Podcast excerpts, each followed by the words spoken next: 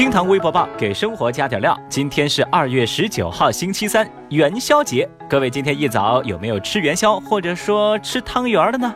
来看今日份的厅堂微博报吧。十六号，成都的何女士没有想到，在自己驾车回家途中，遇上了一辆蛇形走位的蓝色轿车。这辆蓝色轿车一直在前方蛇形走位别车。七年多驾龄的何女士猜测，这应该是此前她减速避让了一辆红色汽车通过，后边的蓝色轿车啊就开始按喇叭催促。之后，蓝色轿车超车卡位到她的前方，不停的左摇右摆急停，一直到上桥的匝道处，该车才右转驶入辅道离开。哼，何女士行车记录仪的画面显示，在二十六秒钟之内，她被前方的蓝色轿车连续别车八次。目前呢，交警。部门已经介入调查。那这段视频在微博上引起大家极大的愤怒，不少人表示这害人害己，必须严惩。还有部分网友言辞激烈，甚至诅咒蓝色轿车司机不得好死。一个不顾自己生命安全开斗气车的人，何谈尊重他人的生命呢？刘先生和校友陈先生，他们俩从学生时代开始啊，关系就很铁。他们当年就互相承诺，就说待到对方结婚的时候啊，要互相送给对方八千八百八十八的超级大红包。在一六年的十二月份。陈先生呢，先结婚了，于是啊，刘先生就提前把包好的八千八百八十八的红包亲手交给了陈先生。他还对陈先生说：“这相当于我两个多月的工资啊，兄弟。但是呢，我言出必行，要遵守当初的承诺，这才对得起咱兄弟俩之间的情谊啊。”结果时间来到今年春节，刘先生啊举办了自己的婚礼，陈先生则说：“哎，我家里有事儿，没法赶来，兄弟。”呃，在微信上啊，就转来了一个一千三百一十四块的红包。刘先生表示说，这笔礼金让他觉得很扎心呐。在微博上呢，大家也展开了讨论，有人说刘先生简直是傻耿直，也有人说陈先生太不厚道了。那正在听节目的您又怎么看待这个问题呢？欢迎在评论区留言哦。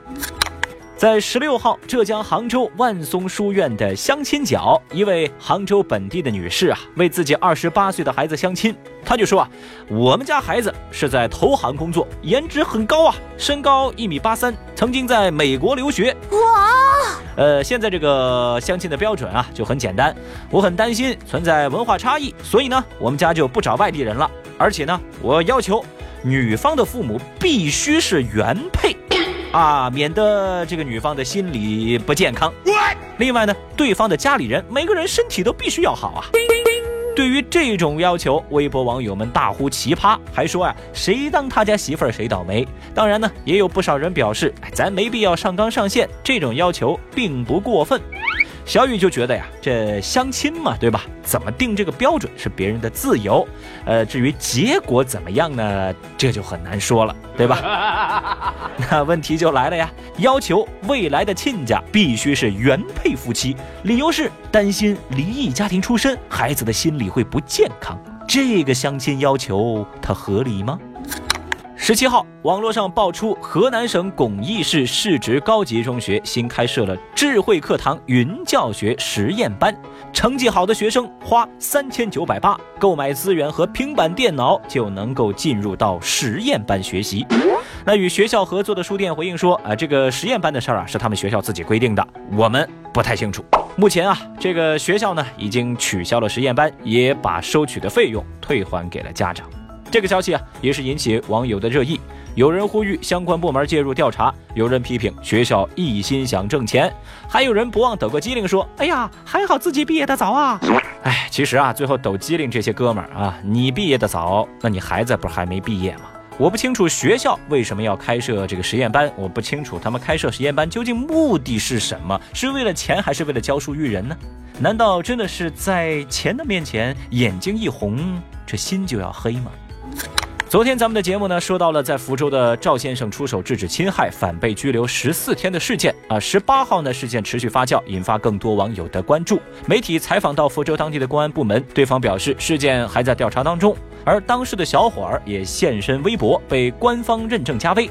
他在十八号是发微博对网友们表示感谢，并且说十八号福州公安机关会给自己一个答复。后来呢，又发文表示接下来自己可能会面临刑事指控，因为经济比较困难，在微博上紧急寻求法律援助。